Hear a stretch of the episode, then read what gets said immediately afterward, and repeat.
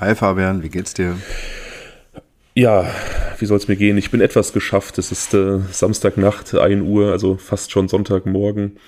Und äh, wie du weißt, habe ich heute gearbeitet auf dem Sommerfest von dem Träger, bei dem ich arbeite. Ähm, Sommerfest im Kölner Raum, viel Karnevalsmusik. Ähm, ist ja nicht so mein Ding. Aber naja, es war ein schönes Fest. Ich bin immer noch so ein bisschen beseelt davon und sitze jetzt hier vor meinem Rechner und ja, hoffe, dass wir eine schöne Aufnahme haben. Ja, ich kann es mir gut vorstellen. Ich meine, es ist halt immer noch was anderes, äh, selbst zu feiern oder halt bei so einem Fest mitarbeiten zu müssen und ähm, ja, alles zu organisieren und so ein bisschen auch zu gucken, dass das alles beim, beim Rechten läuft. Dann ist es natürlich auch nicht so leicht, ne? Dann bist du ganz schön, ganz schön groggy hinterher. Organisatorisch hatte ich Gott sei Dank gar nichts zu tun. Ich musste nur aufpassen. Ähm, du weißt das ja, ich habe es auch schon mal erwähnt. Manche Hörer werden es wissen. Ich arbeite in einem Wohnhaus für Menschen mit Behinderung und ähm, ich musste eigentlich nur quasi so ein Auge auf meine Schäfchen werfen, dass die äh, alle da auf dem, auf dem Gelände irgendwie keinerlei Unfälle haben, sich gut benehmen, also dass die Gruppe beisammen bleibt und einfach eine schöne Zeit hat. Ja. Bist du Karnevalist? Ich hasse Karneval. Schade. Warte ganz kurz, bevor ich weiterspreche. Ähm, Moment, kurz, ich muss auch was machen. Was hm. kommt jetzt? Ach Mann. Ach Mann, ey, das ist jetzt, das ist ein richtiges Oh Mann, ey. Schöne Grüße an Ofenkäse Crimes. Ich habe hier nämlich so eine richtig coole Pulle Flensburger. Ach, und geil. die hat einfach nicht geploppt. Okay, das ist scheiße. Das ist irgendwie, ach nee, ne? Das ist fast wie mit dem falschen Fuß aufzustehen. okay, wir nehmen jetzt diesen Sound aus diesem einem Video raus, äh, wo du das so schön ploppen lässt und ähm, ich stelle es mir jetzt gerade vor. Und ihr bitte da draußen auch. Was wäre, wenn du eine Flensburger Flasche öffnest, die nicht ploppt? Digga, das ist ein ganz, ganz, ganz schwacher Was wäre, wenn. Ja, ich muss dazu sagen, für die Zuhörer, wir hatten überlegt, dass wir, weil wir letztes Mal kein Was wäre, wenn hatten, ähm, dass wir heute einfach Freestyle-mäßig mit einem Was wäre, wenn öffnen, was einer von uns vielleicht so gerade im Kopf und auf der Zunge hat. Und das war natürlich nicht ernst gemeint. Das war einfach nur ein ganz, ganz schlechter Scherz auf Daniels Kosten, der natürlich einfach nach hinten losgegangen ist. Bevor wir aber so weit kommen, ähm, möchten wir doch dieses heikle Thema Karneval äh, nicht so einfach zur Seite schieben. Denn was uns allen äh, komplett unter den Nägeln äh, juckt, ist im Prinzip zu wissen, ob du ähm, denn irgendwelche Karnevalslieder beherrschst oder jetzt irgendwie voll Bock drauf bekommen hast. Ähm, Bock drauf habe ich definitiv nicht bekommen. Beherrschen würde ich jetzt vielleicht das eine oder andere, weil sie ja gespielt wurden, aber ich versuche das aus meiner Festplatte möglichst schnell wieder zu löschen. Das, äh, es, ist also einfach ist nicht mein, es ist einfach nicht mein Ding. So, es ja, ist, ich, äh, hm, ich kann es verstehen, aber ich glaube, also ich kann bei all den Karnevalisten, wenn man das so mitbekommt, irgendwie ähm, total nachvollziehen, dass es me mega mobben kann. Ja, kann ich auch. Also ich fand es auch, ich fand's auch schön zu sehen, einfach wie die Leute sich gefreut haben und ähm, wie viel Spaß einfach viele an dieser Musik auch hatten und an dieser, es transportiert ja auch so, eine gewissen, so einen gewissen Frohsinn einfach. Ja, ja genau. Aber wie gesagt, es ist einfach nicht meins. Ja. Ja, ich kann es verstehen. Ich finde es halt immer so schön leicht, ne? Aber ähm, ja, jedem das sein. Ich bin auch kein Karnevalist. Aber ich glaube halt, dass es Spaß machen kann, so ein paar Lieder mitzukrölen und irgendwie äh, Kamelle zu verteilen und Bützchen zu bekommen, ne? Und weißt was, das kann man eigentlich ganz cool als Abstimmung auch machen. Ähm, wie viele Prozent von euch sagen Hello und wie viele Alaf? Also Hello oder Alaf? Wir können ja momentan gar nicht so gut abstimmen. Das äh, ist vielleicht dem einen oder anderen Zuhörer schon aufgefallen, dass unser Instagram-Account seit äh, einigen Tagen etwas ruhig ist. Das liegt daran, dass ähm, mein Handy kaputt ist und ähm, mein Zugriff da etwas eingeschränkt ist auf meine ganzen äh, sozialen Netzwerke. Ähm, sobald das wieder behoben ist, wird da auch wieder mehr los sein, aber aktuell verzeiht mir bitte die, die Posting-Flaute und keinerlei Umfragen und was weiß ich was. Auch den, das Posting zu diesem Fall, den wir heute aufnehmen, werde ich wahrscheinlich nachreichen müssen. Aber dann, dann können wir auch über Helau und Alaf abstimmen. Okay. Ähm, ja, und jetzt äh, vielleicht zurück zum Was wäre wenn. Hast du irgendwie eine Idee spontan? Ich habe nichts, aber ich äh, wollte noch was anderes erzählen. Und zwar habe ich die Tage, ähm, als mein Handy noch funktionierte, bei Instagram die Leute einfach mal so gefragt, wie sie denn eigentlich so zum True Crime gekommen sind. Und ähm, das fand ich relativ spannend. Also die meisten hatten so den gleichen Werdegang wie ich, also irgendwie ähm, immer schon gerne Krimis gesehen, Agatha Christie, äh, Edgar Wallace und äh, Aktenzeichen XY dann so als Brücke ins richtige Leben und dann so die Klassiker äh, Autopsie und äh, Medical Detectives, als das so Anfang der 2000er aufkam. Und eigentlich ging es ähm, fast allen so, dass das so die Anfänge waren. Ganz viele haben mit äh, Hinter Kaifek angefangen, hm. als, als erstem Fall. Und ähm, ja, so ein paar Leute haben dann so Stories rausgehauen, was so True Crime für sie bedeutet, beziehungsweise ähm, wie sie dazu gekommen sind und wie sich so ihre, ihre Nerdigkeit entwickelt hat. Und ähm, eine, eine Geschichte ähm, hat mich auf jeden Fall ziemlich bewegt, denn eine Zuhörerin hat erzählt, ähm, was True Crime quasi für einen, einen guten Effekt auf ihr Leben hatte. Die ist nämlich äh, vor einiger Zeit ja, sexuell missbraucht worden und hat durch ähm, Podcasts, durch Beschäftigung mit True Crime, ähm, dann dadurch auch durch Beschäftigung mit Ermittlungsarbeit und mit diesen ganzen Hintergründen ähm, in äh, Zusammenarbeit mit ihrem Therapeuten den Mut gefasst, äh, diese Tat anzuzeigen. Das hat mich ziemlich, ähm, das hat mich ziemlich beeindruckt, muss ich sagen. Oh Mann, absolut. Das ist krass, das ist krass. Also wir reden hier halt einfach nicht von irgendwelchen, äh, keine Ahnung, fiktiven Geschichten. Wir reden nicht von Zuckerwatte, wir reden hier von extrem schlimmen Dingen. Und ähm, weiß nicht, man muss sich das halt auch vor Augen führen, dass es äh, da draußen Menschen gibt, die sowas erlebt haben und äh, vielleicht auch einige von euch. Und das ist einfach auf jeden Fall total berührend und ähm, weiß nicht. Ja. Ich fühle mich auch ein bisschen schlecht dann dabei was heißt schlecht? Ähm, ich, ich finde es, es holt einen dann wieder so in die Realität, ne, weil man einfach dann auch wirklich nochmal noch mal vor Augen geführt bekommt, dass es einfach Menschen gibt, denen solche Dinge geschehen und ähm, dass man dann auch so Berührungspunkte dazu hat. Ne?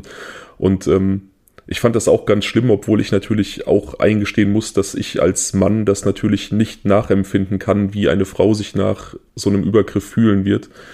Ähm, aber ich habe es ihr dann auch geschrieben und werde das nochmal hier wiederholen. Ich ähm, finde es zum einen sehr, sehr gut, dass sie sich offensichtlich äh, professionelle Hilfe geholt hat. Und ich finde es zum anderen sehr, sehr stark und mutig und ich ziehe alle Hüte davor, das dann auch anzuzeigen, weil ich glaube, dass das ähm, dann nochmal so eine Zeit ist, die für Opfer sehr, sehr schwierig ist, weil man immer wieder daran erinnert wird und immer wieder diese Erinnerungen hervorholen muss. Äh, ich habe es übrigens mit dir ange, ich habe es natürlich mit dir abgesprochen, dass ich das hier kurz erwähne. Das jetzt kommt jetzt nicht aus dem aus dem Nichts oder so. Ne? Ja, ja finde ich sehr vernünftig und ähm, ja, ich meine, mich, ich habe jetzt auch gar nicht gefragt. Ich bin auch davon ausgegangen, weil ich dich erkenne.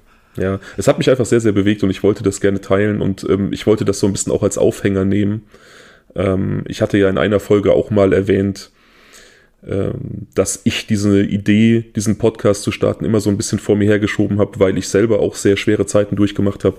Das ist natürlich nicht vergleichbar mit dem, was, was dieser jungen Dame passiert ist. Aber ich wollte einfach darauf hinaus, dass ich, ich weiß nicht, wie viele von euch, die uns zuhören, aktuell vielleicht in irgendwelchen Krisen stecken oder irgendwelche äh, Konflikte durchmachen oder vielleicht mit, mit Dingen hadern. So ist, ähm, gibt immer Möglichkeiten, mit Dingen umzugehen. Es gibt immer die Chance, schwere Zeiten in gute Zeiten zu verwandeln. Und ähm, ich wünsche wirklich jedem, der gerade so ein bisschen in der Krise steckt, ähm, von Herzen das Beste und ähm, dass er oder sie da, da auch irgendwie den richtigen Weg findet, mit umzugehen. Ja, da kann ich mich nur anschließen. Also ähm, man sollte immer versuchen, irgendwann irgendwie ähm, ja, ähm, sein Leben wieder zum Positiven hinzuwenden. Und ähm, es gibt ja verschiedene Bewältigungsstrategien. Also ein bewährtes Mittel, ich weiß, das ist halt total bescheuert, das zu sagen, aber die Zeit heilt alle Wunden. Das ist einfach so, ne? Also die, wenn die Zeit vergeht, irgendwann geht es einem besser und ähm, ich glaube, ähm, man sollte immer versuchen, je so scheiße es einem auch geht, halt irgendwie immer noch ähm, so an das Licht am Ende des Tun äh, Tunnels zu glauben und äh, all die schönen Dinge im Leben halt irgendwie sich vor Augen zu führen, die Dinge zu machen, auf die man Lust hat. Äh, keine Ahnung, wenn es mir scheiße ging, hat mir sehr oft Musik geholfen, äh, Freunde, ähm, Sport, Und auch schon mal einen Wein. Aber. Findest du, ja. dass die Zeit wirklich alle Wunden heilt? Ähm, alle, alle weiß ich nicht. Also ich bin natürlich jetzt auch nie zum Glück ähm, von einer sehr schlimmen Sache äh, getroffen gewesen und von daher weiß ich, ob betroffen gewesen. Deswegen weiß ich kann ich schlecht sagen. Ich glaube halt, so diese, ich nenne es jetzt mal Standard-Wehwehchen, ja, heftigen Liebeskummer, verlassen werden, betrogen werden und so Dinge, die wir vielleicht schon alle erlebt haben. Solche Dinge, die tun unfassbar schlimm weh und manchmal zieht es einem wirklich den Boden unter den Füßen weg und man ist einfach komplett schwerelos und weiß nicht, was links, was vorne, was hinten ist und ähm, hat auf nichts mehr Lust und ist komplett unmotiviert und weiß nicht was, hat, kann nichts essen, nichts trinken und wartet nur auf irgendwelche positive Signale und, und keine Ahnung, was wird am liebsten in der Zeit rumdrehen, aber am Ende, ähm, in solchen Fällen hat in meinem Fall die Zeit immer alle Wunden irgendwann geheilt. Hm. Ja, ich glaube, ein Stück weit ist das möglich, aber ich glaube, es gibt Dinge, wo die Zeit das eben nicht vermag. Aber das ist, ja, das, das ist, das sind auch immer Ansichtssachen. Ne?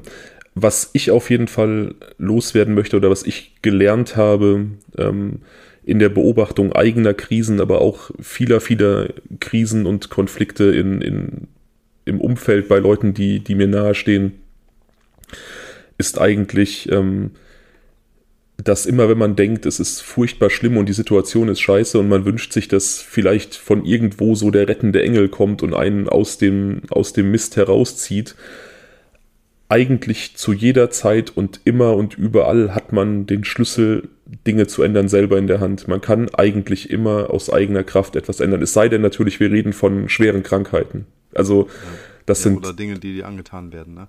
Ja, okay, klar. Also, aber wenn ich jetzt so von normalen Lebensumständen rede. Mhm. Und das ist, das ist, glaube ich, ganz, ganz wichtig, ähm, einfach daran zu denken, dass man, dass dieses Sprichwort, man ist seines eigenen Glückes Schmied, tatsächlich einen sehr, sehr wahren Kern hat. Auch wenn man das manchmal in schweren Zeiten nicht erkennen möchte und nicht den, den, den Wald vor lauter Bäumen sieht und Probleme sich vielleicht wie ein Berg vor einem auftürmen und man nicht weiß, wo man beginnen soll. Ähm, man kann sehr, sehr viel mehr leisten, als man sich manchmal zutraut. Ja, das glaube ich auch. Ähm, ja, ich glaube halt auch, also ich bin gar nicht so esoterisch veranlagt, aber es gibt ja auch so, ähm, ah, ich glaube, das heißt irgendwie Konzept des kosmischen Denkens, so ungefähr, dass man im Prinzip ähm, das Positive anzieht, wenn man auch Positives ausstrahlt, besagt das ungefähr. Und ähm, ich glaube halt, dass vieles auch damit zusammenhängt, wie man selbst dazu steht. Also man muss diesen Schlüssel halt dann auch sehen wollen und annehmen wollen und ja, zu schätzen wissen. Ja. Ich glaube, das macht vieles aus. Das stimmt. Das ist natürlich dann manchmal auch leichter gesagt als getan, wenn es einem richtig dreckig geht, dass man irgendwie ähm, glückliche Gedanken haben soll, um Glück anzuziehen. Ähm, aber ich glaube tatsächlich auch, dass man sich in solche Spiralen begeben kann, dass wenn, wenn es einem schlecht geht und man hadert mit vielen Dingen, dann strahlt man eine gewisse Unzufriedenheit aus und ähm, kommt dadurch, weiß ich nicht, vielleicht nicht mit Menschen in Kontakt oder ähm, bekommt den Job nicht im, im, Vorstellungsgespräch, weil man eben negative Energien ausstrahlt. Das ist definitiv ähm, auch etwas, was ich auch erlebt habe, ja.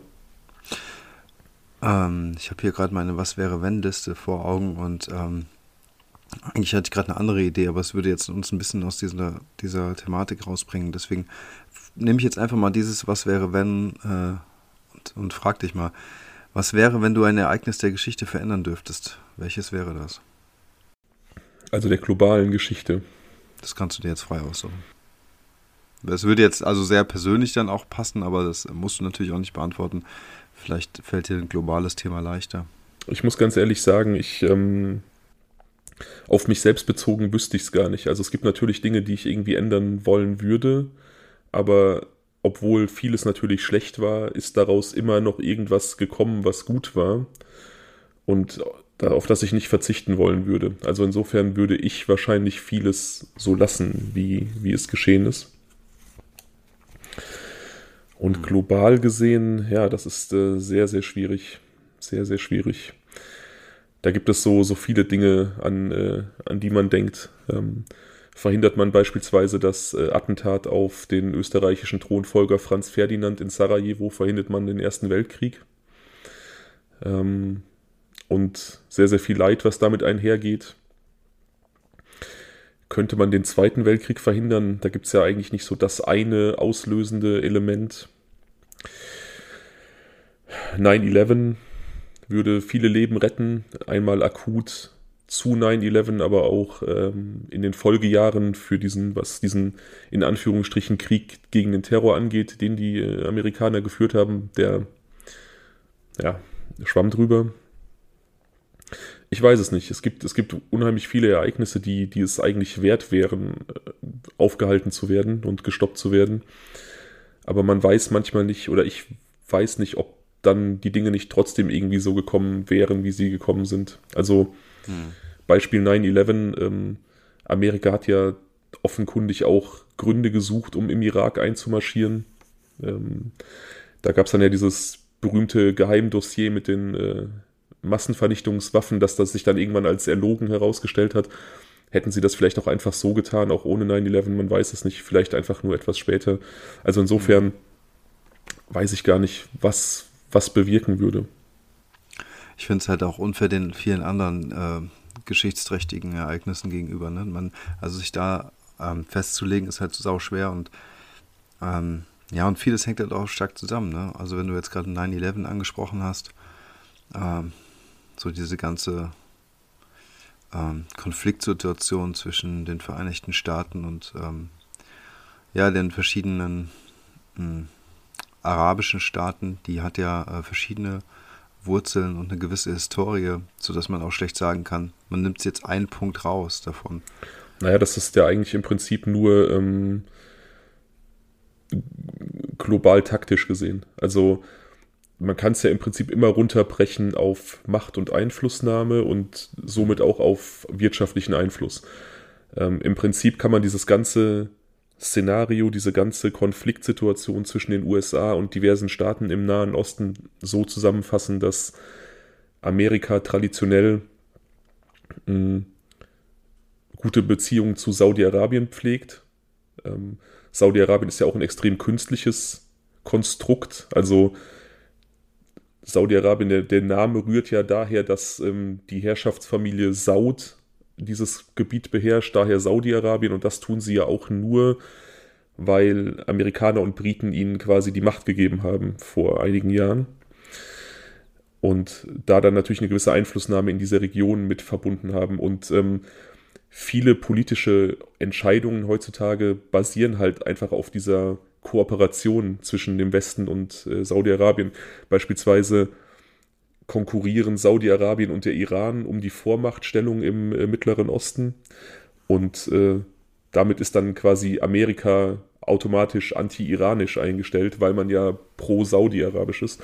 Hm. Ähm, und Saudi-Arabien und der Iran führen ihren Stellvertreterkrieg im Jemen, was ja auch die Welt so kaum mitbekommt. Also dieser Bürgerkrieg, der dort äh, herrscht, basiert ja im Prinzip auch nur darauf, dass Saudi-Arabien die Regierung massiv unterstützt und die äh, Houthi-Rebellen vom Iran unterstützt werden. Also da quasi auch nur geopolitische äh, Interessen anderer Staaten vertreten werden. Und so kann man im Prinzip diese ganze Nahost-Problematik runterbrechen. Aber das führt jetzt viel zu weit. Ja, aber super spannendes Thema. Ja, super dreckiges Thema, was da ja. ähm, unter dem Deckmantel wirtschaftlicher Einflussnahme, unter dem Deckmantel Menschenrechte in Anführungsstrichen verteidigen zu wollen, für ähm, Morde in Kauf genommen wurden und Massaker und Elend an die Bevölkerung herangebracht wurde. Das ist so schlimm. Und das über Generationen hinweg. Ne? Man muss sich vorstellen, dass ich habe neulich irgendwo eine Schlagzeile gelesen, da war ein 40-jähriger Mann, 30 Jahre seines Lebens war er im Krieg. Das muss, muss man sich mal reinziehen. Ne? Also Generationen werden komplett im Krieg geboren. Und pff, ja. Ich meine, das passiert weltweit, aber es ist einfach unfassbar dreckig, wie du schon gesagt hast.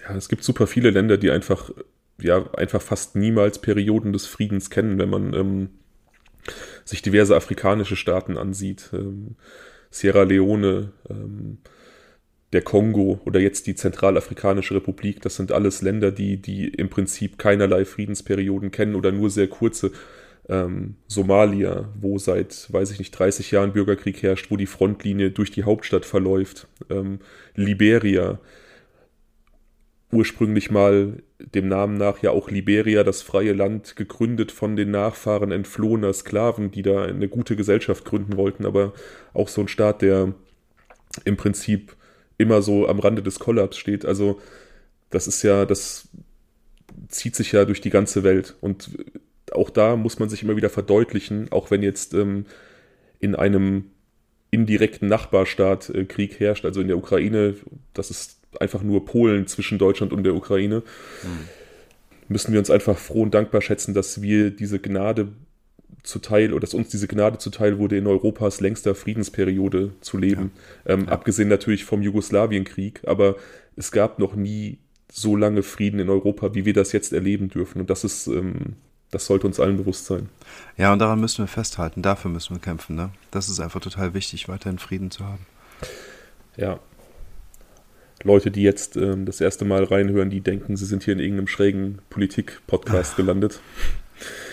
Ähm, das ist relativ weit entfernt von der Wahrheit. Wir machen ja eigentlich True Crime, aber für die Leute, die jetzt vielleicht das erste Mal bei uns gelandet sind, Daniel und ich, wir neigen dazu, dezent abzuschweifen und viele, viele Themen zu berühren, bevor oder nachdem wir ähm, uns um das True Crime gekümmert haben.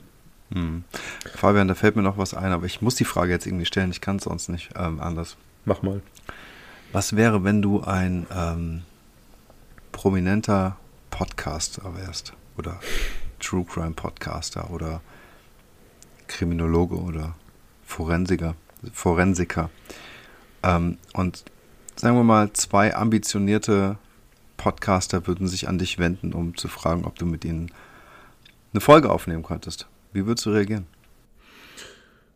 Also wenn ich ein prominenter Podcaster wäre, würde sich im Prinzip erstmal gar nichts ändern, außer dass ich äh, von dem Hobby leben könnte. Das wäre schon mal toll, aber ja, ich glaube, ansonsten würde sich nichts ändern.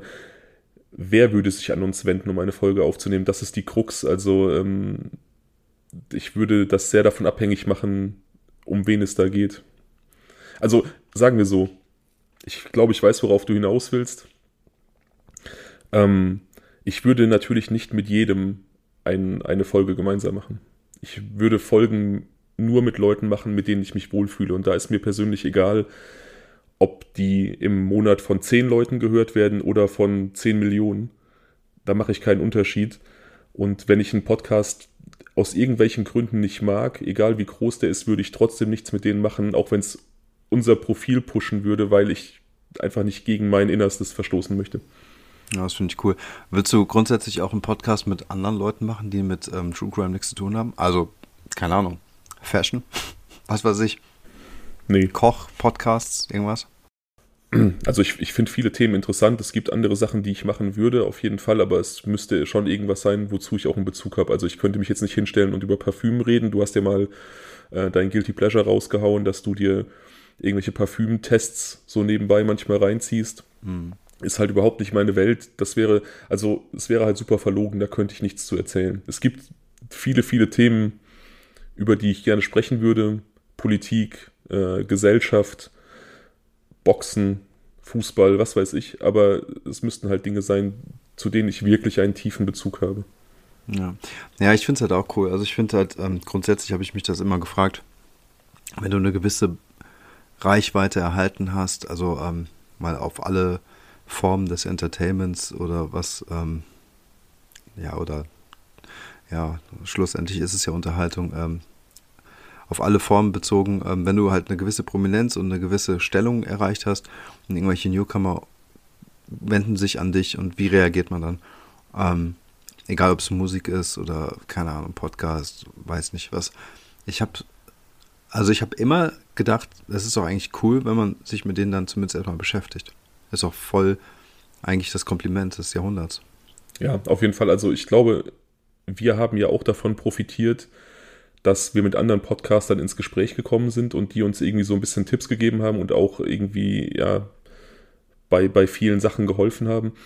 Und das würde ich auf jeden Fall immer tun. Also wenn sich Leute an uns wenden würden, die gerade gestartet sind oder die, die irgendwie in den Startlöchern stehen oder ähm, anfangen wollen. Es hat auch neulich mal irgendwann äh, ein Mädel geschrieben bei Instagram, so darf ich mal fragen, was nötig ist, um einen Podcast zu starten. Und ich habe ihr genau erklärt, welche Technik wir benutzen und was sie tun muss. Und sie war total baff, weil sie dachte so, ja, ähm, du, du hilfst ja da quasi Konkurrenz mit an den Start, aber das, ich denke so nicht. Das ist mir, also das ist mir ja. vollkommen Latte. Ich, ich helfe gerne Leuten weiter und ähm, also wenn sich jemand an uns wenden würde, ich würde auf jeden Fall immer irgendwelches konstruktive Feedback geben und, und Tipps geben aus unserer Sicht, Dinge, die, ja. die, die wir gelernt haben, weitergeben. Und das ist halt auch cool, weißt du, weil ähm, zum einen ist es halt so, dass das, dieses ganze Gerangel totaler Schwachsinn ist. Also ich denke mir halt Content first, beziehungsweise was das bedeuten soll, ist, dass, ähm, ey, keine Ahnung, wenn wir jetzt irgendwelche Tipps von uns geben oder keine Ahnung, ähm, andere Leute bewerben oder weiß nicht was, ne? Ähm, das ändert ja nichts daran, dass wir unsere Gespräche weiterhin so führen, wie wir sie führen und dass wir unseren Podcast so aufziehen, wie wir ihn aufziehen. Und ähm, das schmälert das Ganze ja nicht. Weißt du, wie ich meine? Jeder hat so seinen eigenen Stil und es ähm, ist doch schön, sich gegenseitig zu helfen. Ja, ich, ich finde vor allem, dass, dass irgendwie so ein Konkurrenzdenken überhaupt total fehl am Platz ist. Es ist ja nicht so, wenn ich dir beispielsweise ein Auto verkaufen möchte, du kannst vielleicht ein Auto haben oder zwei. Sagen wir, du bist richtig reich, dann kannst du drei Autos besitzen. Da ist dann irgendwo eine Konkurrenz da, weil dein, dein, dein Platz für Autos oder deine Möglichkeit, Autos zu kaufen, einfach limitiert ist. Aber die Aufmerksamkeit der Zuhörer, Podcasts zu hören, über den Zeitraum einer Woche hinweg, ist doch ungleich größer. Und ja. ähm, ich sehe da einfach nicht dieses, dieses Ding. Es gibt so viele äh, Formate, die ich total geil finde.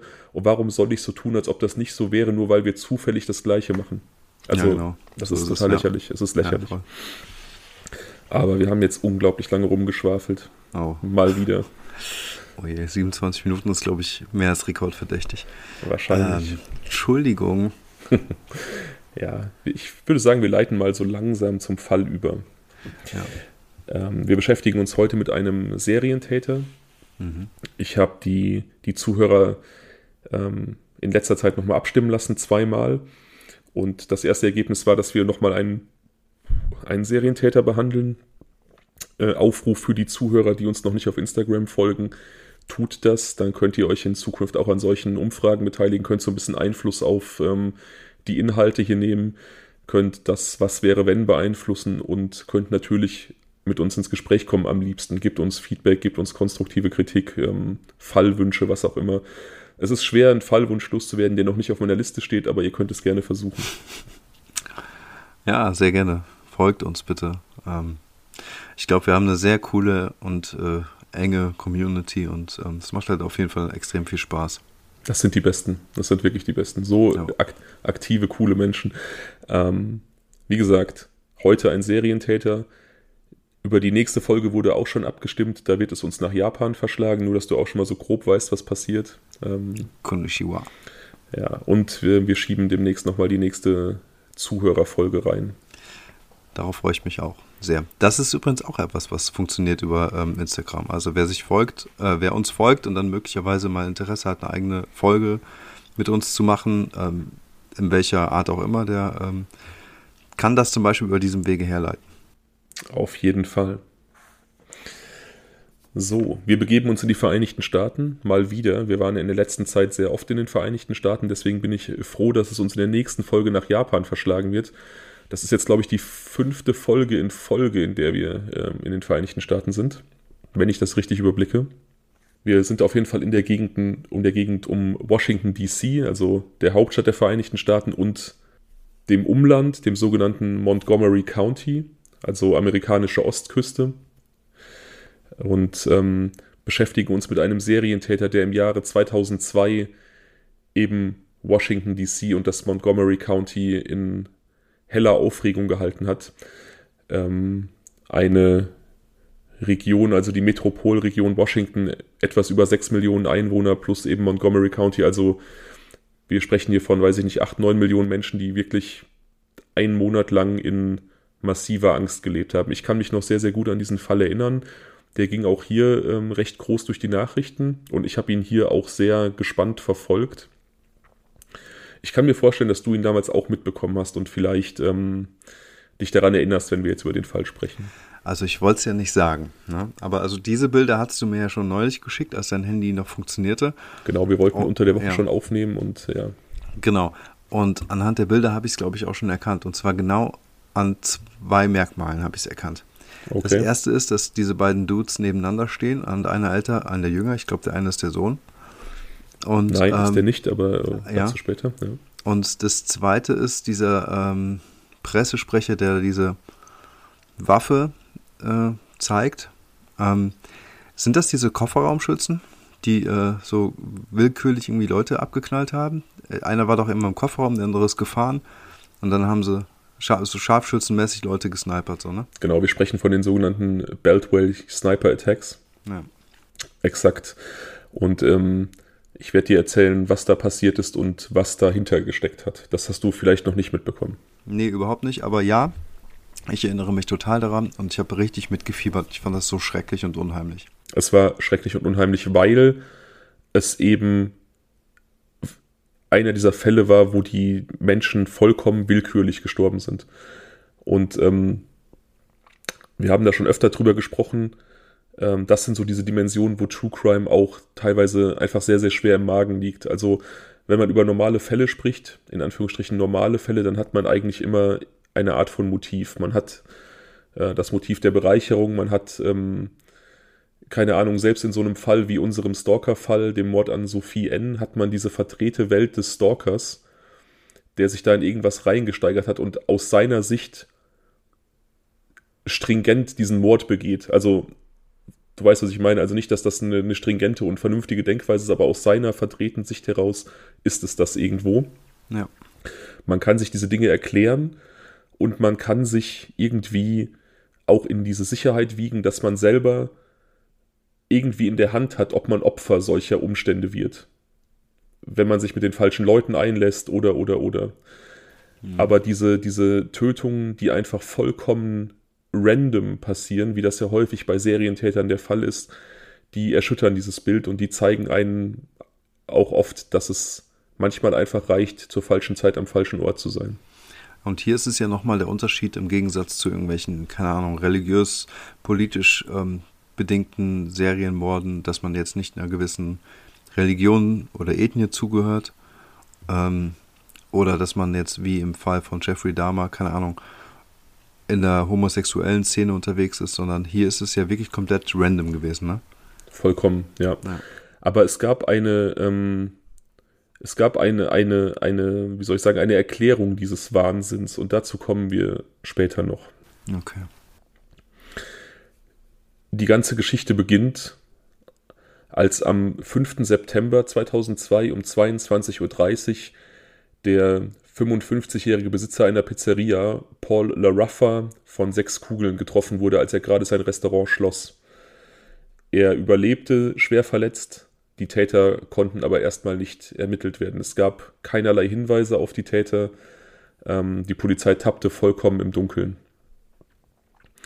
Kurze Zeit später, am 21. September, wurde eine Verkäuferin in einem Spirituosenladen in Montgomery, Alabama, also auch an der Ostküste, aber einige Staaten weiter, äh, bei einem Überfall erschossen.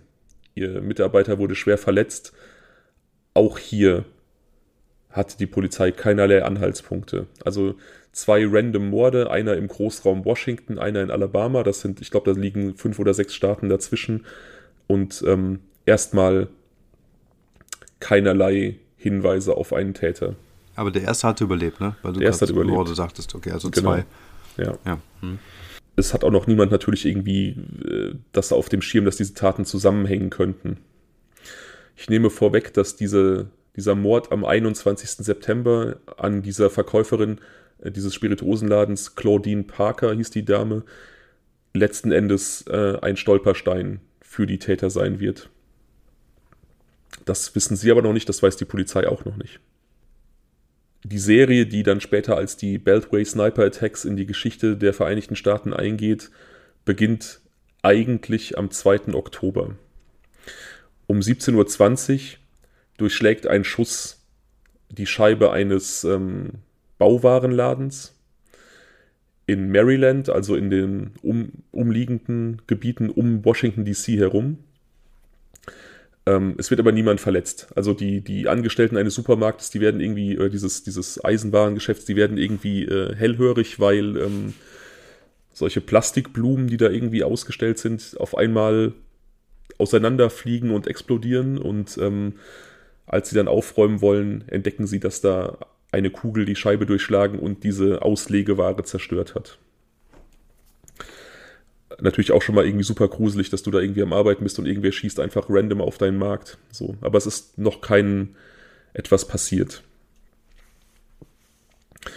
Während die Polizei ermittelt an diesem Tatort dieses Eisenwarenladens, stirbt eine Dreiviertelstunde später das erste Opfer. Also die Polizei ist äh, zu diesem Michaels Craft Store gefahren, so hieß der Laden, und nahm diesen Vandalismus auf.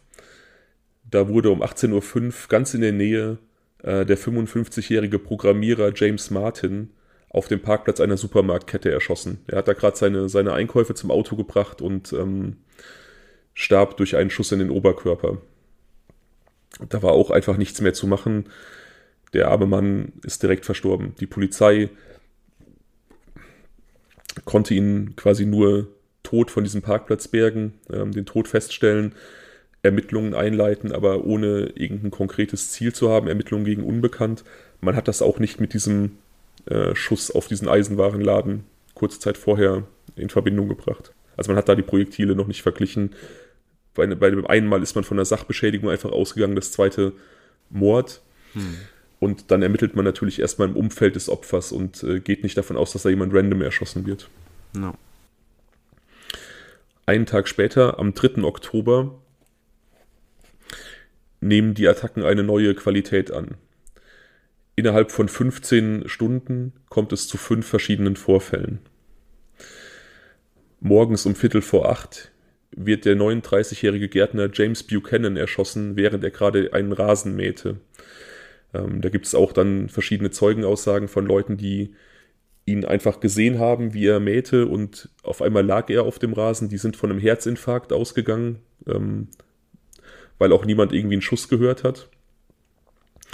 Hingelaufen, haben gesehen, dass er sehr, sehr stark geblutet hat. Dann war irgendwie die Theorie, dass er sich vielleicht am Rasenmäher verletzt haben könnte. Aber es wurde dann relativ schnell äh, deutlich, dass er erschossen wurde. Nur eine halbe Stunde später stirbt der 54-jährige indischstämmige Rentner Prem Kumar Valekar, ich hoffe, ich spreche diesen Namen halbwegs korrekt aus, der ähm, sich seine Rente als Taxifahrer aufbesserte. Also da noch so ein bisschen was dazu verdient. Der war gerade dabei, sein Taxi zu betanken und äh, wurde an der Zapfsäule erschossen. Das war das erste Bild, das ich damals in den Nachrichten gesehen habe von dieser, ähm, von dieser Mordserie. Daran erinnere ich mich noch an diese ähm, mit Flatterband abgesperrte Tankstelle und ähm, einfach total ratlose Polizisten. Da wurde einem langsam klar oder da wurde denen langsam klar, dass man da offensichtlich mit irgendeinem Serientäter zu tun hat, mit jemandem, der äh, hinter all diesen Taten steckt, aber man hatte noch keinerlei Anhaltspunkt, nichts. Ja, und man, also ich erinnere mich nicht an dieses Bild, aber zumindest an so ganz viele ähm, Vogelperspektiven von oben, so Hubschrauberaufnahmen zu dieser Zeit. Ja, das ähm, kam etwas später. Also ja, weil man so versuchte, die äh, Gegend zu scannen, um zu gucken. Und äh, zu diesem Zeitpunkt ging man ja auch von einem Täter aus. Ne? Genau, also nach diesem 3. Oktober, wie gesagt, da gab es fünf verschiedene Vorfälle. Und infolgedessen hat die Polizei dann natürlich ähm, die Sicherheitsmaßnahmen einfach massiv erhöht. Also man hat, ähm, wie du schon sagst, viel mit Hubschrauberüberwachung versucht. Man hat ähm, den, die, den Stadtbezirk von Washington DC in verschiedene Ringe eingeteilt, sodass man immer, wenn in einem dieser Ringe ein Anschlag passiert ist, direkt mit Straßensperren reagieren konnte und mit, mit irgendwelchen Ringverhandlungen, sodass man versucht hat, irgendwelche Fluchtwege abzu, abzuschneiden und ähm, die Täter da in, in die Falle zu locken. Man hat ähm, Polizisten in Zivil, aber auch in Uniform auf die Straße geschickt und hat gehofft, dass sie vielleicht mitbekommen, wie da irgendwie was passiert oder irgendwas Verdächtiges sehen. Man hat die Leute auch natürlich gebeten, die Augen offen zu halten und ähm, auf verdächtige Dinge zu achten. Man hat später auch eine Hotline eingerichtet ähm, für Bürger, die irgendwelche Tipps haben. Und diese Hotline in Verbindung mit diesem Mord am 21. September in Alabama führten dann letztlich zur Ergreifung der Täter. Um, ähm, jetzt sind wir noch bei diesen fünf Vorfällen in 15 Stunden, glaube ich, stehen geblieben. Genau, wir hatten jetzt zwei Morde innerhalb einer halben Stunde. Äh, Viertel vor acht und Viertel nach acht. James Buchanan und Prem Kumar Valeka.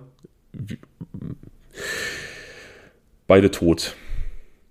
Wiederum eine Viertelstunde später, kurz vor neun, stirbt die 34-jährige Babysitterin Sarah Ramus, eine Frau, die aus dem gewaltgeschüttelten El Salvador in die Vereinigten Staaten ausgewandert ist. Wir haben mal darüber gesprochen, dass El Salvador ähm, das Land mit der höchsten Mordrate der Welt ist, dass dort ähm, ein Bürgerkrieg tobte und nach dem Bürgerkrieg die Gewalt aufrechterhalten wurde durch verschiedene Gangs, die eine, eine sehr, sehr starke Gangkriminalität geprägt haben und im Prinzip, wie soll ich sagen, weiterhin eine Art Bürgerkrieg führen gegen die ähm, Ordnungsmächte des Landes. Also da ist wirklich ähm, unglaubliche Gewalt in diesem Land. Sarah Ramis war Mutter eines siebenjährigen Sohnes und wegen dem ist sie dann aus El Salvador in die Vereinigten Staaten ausgewandert. Sie hatte in El Salvador Jura studiert, also sie war auf dem Weg, Anwältin zu werden. Eine, eine ähm, intelligente junge Frau, die, auf der auch so ein bisschen die Hoffnung ihrer Familie ruhten, ähm, die sich aber dann entschied, mit ihrem Kind in die Vereinigten Staaten zu gehen und dort als Babysitterin zu arbeiten, einfach um in Sicherheit zu sein. Oh, wie schlimm. Sie wird ähm, tragischerweise das dritte Opfer an diesem Tag. Sie sitzt äh, in einer Bushaltestelle und liest in einem Buch, sodass sie ihren Tod gar nicht kommen sieht. Sie wird von einer Kugel in den Kopf getroffen. Sie ist das erste Opfer, das ähm, durch einen Kopfschuss stirbt. Alle anderen sind bisher durch Schüsse in den Oberkörper, in den Torso ähm, ermordet worden. Und das waren ja auch immer so Schüsse aus Distanz, ne? Also genau. so wie ich mich erinnere, äh, erinnern kann, war es ja nicht so, dass man jetzt sagen konnte, man ist jetzt ganz besonders wachsam und ähm, guckt, weiß ich nicht, dass man sich irgendwie schützen kann vor genau, also die, vorbeifahrenden die, Autos oder so, die Sniper, also die so ein Drive-by-Shooting oder sowas machen würden. Genau, also man, man hat direkt ähm, immer so eine, so eine ähm, Distanz zwischen 30 und 50 Metern, mhm. sodass man einfach jetzt nicht auf irgendeinen Aggressor achten kann, der auf einen ja. zuläuft und eine Waffe zieht. Und auch die Tatwaffe ähm, ist eigentlich relativ schnell bekannt. Da geht es um ein sogenanntes Bushmaster Sturmgewehr.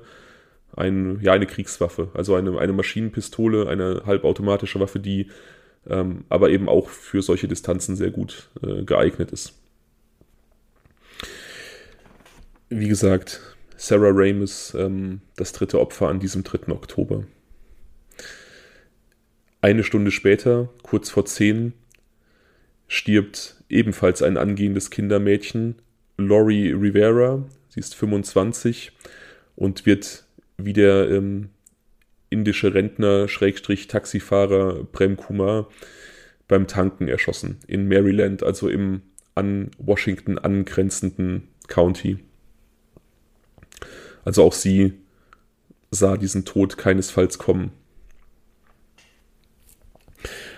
Dann kehrt erstmal Ruhe ein und die Polizei schnauft durch. Sie hoffen, dass ähm, sie diesen Tag überstanden haben. Aber um Viertel nach neun abends, also zwölf Stunden später, stirbt ein 62-jähriger, nein, 72-jähriger äh, Tischler aus Haiti, der ebenfalls Rentner ist und aber ebenfalls auch noch so ein bisschen sich die Rente mit kleineren Jobs aufbessert, bei einem Spaziergang wiederum in Washington, DC. Also der Täter hat Washington verlassen nach diesen drei Morden am, äh, am frühen Tag ins angrenzende County nach Maryland und ist dann abends zurückgekehrt, um wiederum in Washington diesen Spaziergänger zu erschießen, der eine Stunde später im Krankenhaus dann auch seinen Verletzungen erlag. Also wir haben tatsächlich fünf Tote an diesem 3. Oktober. Und noch immer keinerlei Hinweise. Die Polizei hat jetzt verschiedene Theorien, wie du schon gesagt hast. Man kann aufgrund der Distanz davon ausgehen, dass da ja ein Heckenschütze am Werk ist. Man denkt auch, dass es möglicherweise ein Heckenschütze sein könnte, also jemand, der ähm, irgendwo in, in dunklen Gassen im Gebüsch oder sonst irgendwo auf Opfer lauert. Die Theorie, dass derjenige ähm, aus einem Auto herausschießt, kommt noch nicht auf. Man denkt allerdings schon, dass er mobil ist, weil ähm, zwischen den ersten drei Morden, wo ja so zwei Stunden Zeit zwischen allen drei Morden vergangen sind, äh, auch eine gewisse Distanz lag. Also man konnte schon sehen, dass er mobil sein musste. Hm. Die Polizei hat jetzt also dann, wie gesagt, wie ich eben erwähnt habe, ähm, diese Ringfahndung gestartet, Helikopterüberwachung und die Menschen gebeten, einfach ein Auge aufzuhalten, ob sie vielleicht irgendwelche verdächtigen Menschen sehen, verdächtige Fahrzeuge, ob sie sich an irgendwas erinnern können. Allerdings half das erstmal nicht. Am 4. Oktober, also am nächsten Tag um 14.30 Uhr, starb die 43-jährige Carolyn Sewell ebenfalls auf dem Parkplatz eines Eisenwarenladens. Sie ähm, verließ diesen Laden, verstaute ihre Einkäufe und äh, wurde dort niedergeschossen. Die Polizei sieht sich natürlich jetzt einer wütenden Menge mit einer wütenden Menge konfrontiert, mit, mit besorgten Bürgern, mit Journalisten, die natürlich wissen möchten, was passiert da, sind wir sicher. Und ähm, vor allem auch sind unsere Kinder sicher. Kinder werden jetzt nur noch von oder primär von Eltern in die Schule gefahren und die Polizei ähm, beobachtet Schulen, um halt da auch sicherzustellen, dass, dass ähm, Schüler nichts passiert, Schulen und Kindergärten. Der Polizeichef wendet sich auch an die Bürger Washington DCs und verspricht ihnen, dass die Kinder in Sicherheit sind, dass äh, man da ganz besonders aufpasst. Das wird sich allerdings als Trugschluss herausstellen. Am 7. Oktober, also drei Tage nach dem letzten Vorfall, wird der 13-jährige Schüler Iron Brown kurz nach acht vor dem Betreten, äh, beim Betreten seiner Schule in den Bauch geschossen. Diese Tat wird auch so als ähm, direkte Antwort auf diese Ansage der Polizei gesehen, dass die Kinder eben sicher sind, dass man sich da ähm, besondere Mühe geben wird. Hat er es überlebt? Wahrscheinlich. Der Junge, der Junge hat sehr viel Glück. Seine ja. Tante, seine Tante hat ihn ins, äh, in die Schule gebracht. Er hatte aufgrund verschiedener Vorfälle Schulbusverbot.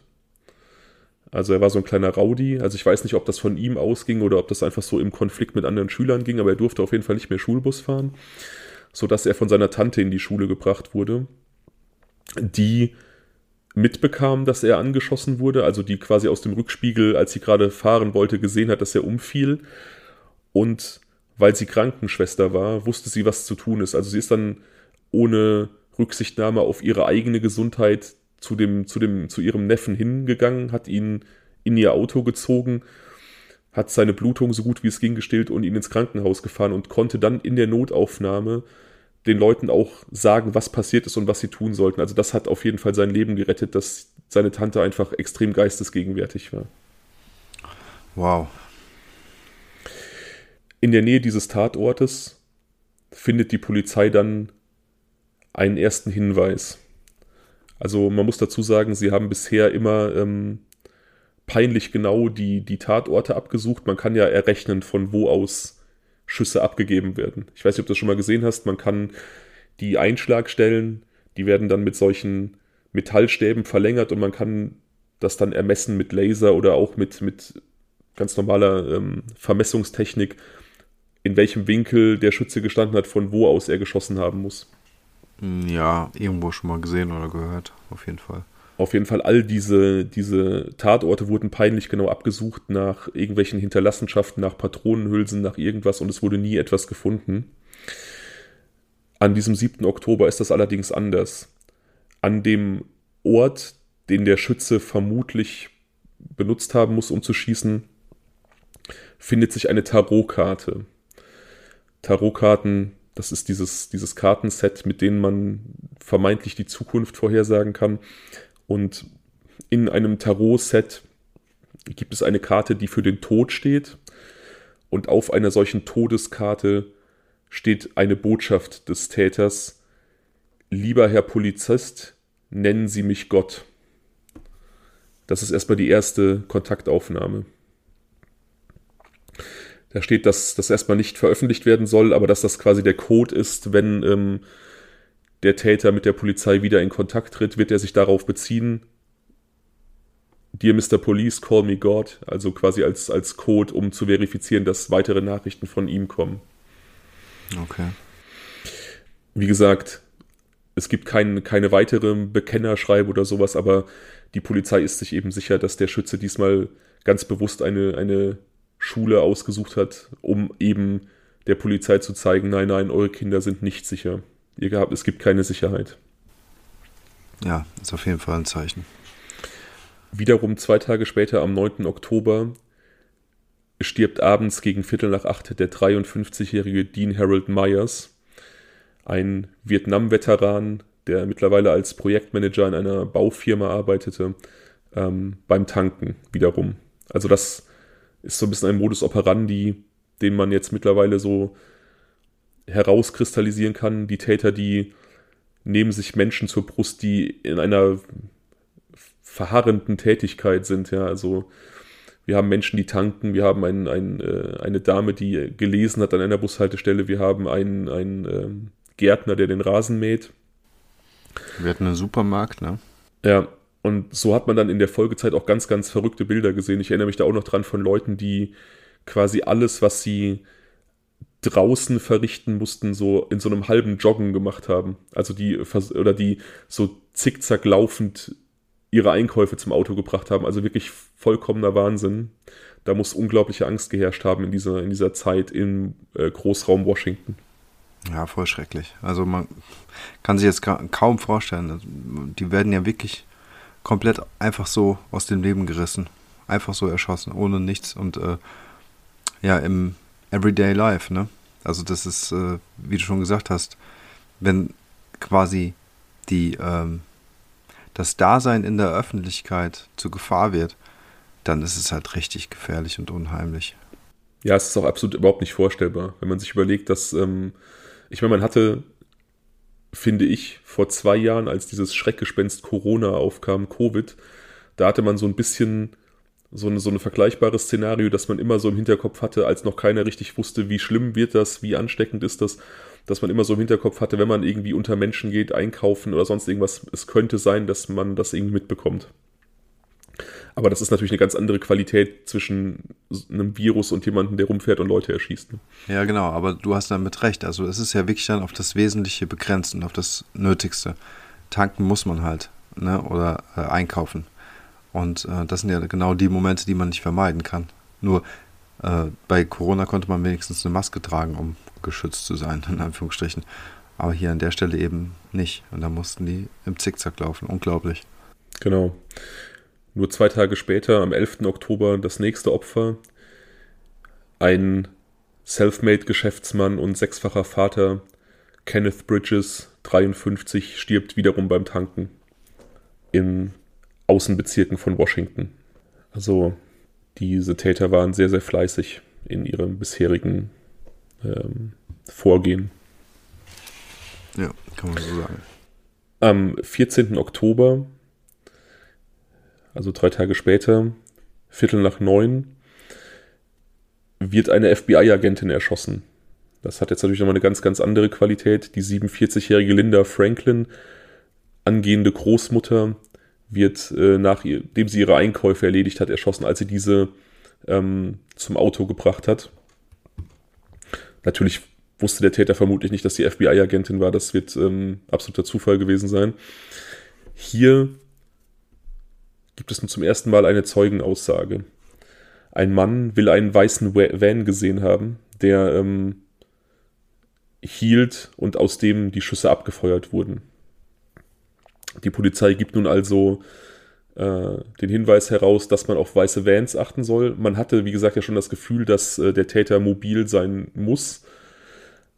Hat auch schon spekuliert, dass es vielleicht zwei Täter sind, aber hat bisher noch nicht die Theorie gehabt, dass aus einem Auto herausgeschossen wurde, weil es einfach so vom Modus operandi eben nicht dieser klassische Drive-by war, wo man wirklich im Vorbeifahren trotzdem aus relativ kurzer Distanz auf jemanden schießt, sondern es sehr, sehr gezielt war. Drive-Bys werden auch oft mit sehr durchschlagskräftigen Maschinenpistolen verübt, sodass einfach ähm, in diesen ein, zwei Sekunden vorbeifahren unglaublich viel Schaden angerichtet wird und ähm, Leute, die getroffen werden, oft so Zufallstreffer abbekommen. Aber hier wurde ja wirklich gezielt gearbeitet. Hm. Die Polizei gibt, wie gesagt, diese, diese Meldung weiter. Ein weißer Van ist gesehen worden. Auf weiße Vans soll geachtet werden. Wem gehören weiße Vans? Wer kann zu dem konkreten Modell etwas sagen? Und so weiter und so weiter. Allerdings wird schnell zurückgerudert, denn Videoaufnahmen zeigen, dass der vermeintliche Zeuge zur Tatzeit gar nicht in diesem Einkaufszentrum war, in dem er gewesen sein will, um das gesehen zu haben. Es wird dann ermittelt, dass er im Bett lag und schlaf. Der wollte sich einfach nur wichtig tun. Und ähm, wird dann auch wegen Irreführung der Behörden zu einer Haftstrafe verurteilt. Natürlich auch super bitter. Ne? Also wenn du da als Polizei dann denkst, du hast jetzt wirklich mal äh, einen Hinweis gefunden, nachdem irgendwie elf Menschen gestorben sind. Und jemand kann dir so ein bisschen so eine Spur an die Hand geben und dann hast du einfach nur jemanden, der sich aufspielen möchte. Ja, komplette Ressourcenverschwendung, ne? Also finde ich etwas, was einen so richtig einfach nur ärgert. Ja, total. Allerdings hat diese, diese Tat trotzdem eine, eine Folge. Der Mord an ähm, Linda Franklin. Die Polizei berichtet nun in Folge dieser Suche nach dem weißen Van nochmal alles, was sie bisher haben. Sie geben ein erstes, ja, ein erstes Profil des Täters heraus. Sie beschreiben die Waffe, die benutzt wurde, also dieses Bushmaster-Gewehr und ähm, wie sie sich die Taten vorstellen. In Tacoma in der Nähe von Washington, also beziehungsweise im Bundesstaat Washington, das ist auf der anderen Seite der Vereinigten Staaten an der Westküste, sieht Robert Holmes diese Berichte und glaubt direkt, dass der Täter sein Freund und ehemaliger Armeekamerad John Mohammed sein könnte. Irgendwie hat er da so ein Bauchgefühl, so wie das alles beschrieben wurde. Auch das benutzte Gewehr, er weiß, John Mohammed besitzt ein solches Gewehr und ähm, ich weiß nicht, was das für Freunde waren, dass der direkt denkt, er, ist es, er muss es sein, so, aber er hat einfach dieses Gefühl, ähm, dass er es gewesen sein muss. Zumal hat er auch eben, so einen weißen Van? Er hat keinen weißen Van, aber das wurde ja später negiert. Ähm, aber John Mohammed hat etwas anderes, nämlich einen Bezug zu Washington DC. Er hat sich vor kurzem von seiner Ex-Frau Mildred scheiden lassen, die daraufhin das Sorgerecht über die gemeinsamen Kinder bekam und nach Washington DC gezogen ist. Also wie auch immer, Robert Holmes hat keinen Beweis. Er hat einfach nur dieses Bauchgefühl, ey, ich kenne jemanden, das ist ein bisschen ein Stranger-Typ, der hat so ein Gewehr, der hat einen Bezug zu Washington, der könnte auch irgendwie hasserfüllt sein. Er hat irgendwie das Gefühl, dass sein Freund dahinter steckt. Das hatten wir doch schon mal in irgendeinem Fall, ne? Dass so einfach so ein Bauchgefühl entscheidet da war, finde ich irgendwie so ein bisschen. Ja, ich finde es auch seltsam. Seltsam, ne? Also, weiß ja. nicht er ruft auf jeden Fall. Ja, total komische Freundschaft. Das war bei äh, Vlado Taneski ja beispielsweise auch so. Ähm, ja, nicht, genau. bei, nicht bei Vlado Taneski, bei ähm, unserem vermeintlichen Täter aus der Gehäutet-Folge, ähm, Robert Janczewski, der quasi ins Gefängnis gekommen ist, weil ein Mensch, ja, genau. aus, seinem, ein Mensch aus seinem Umfeld gesagt hat, äh, ich glaube, er war es. Genau, das meinte ich ja. ja. Stimmt.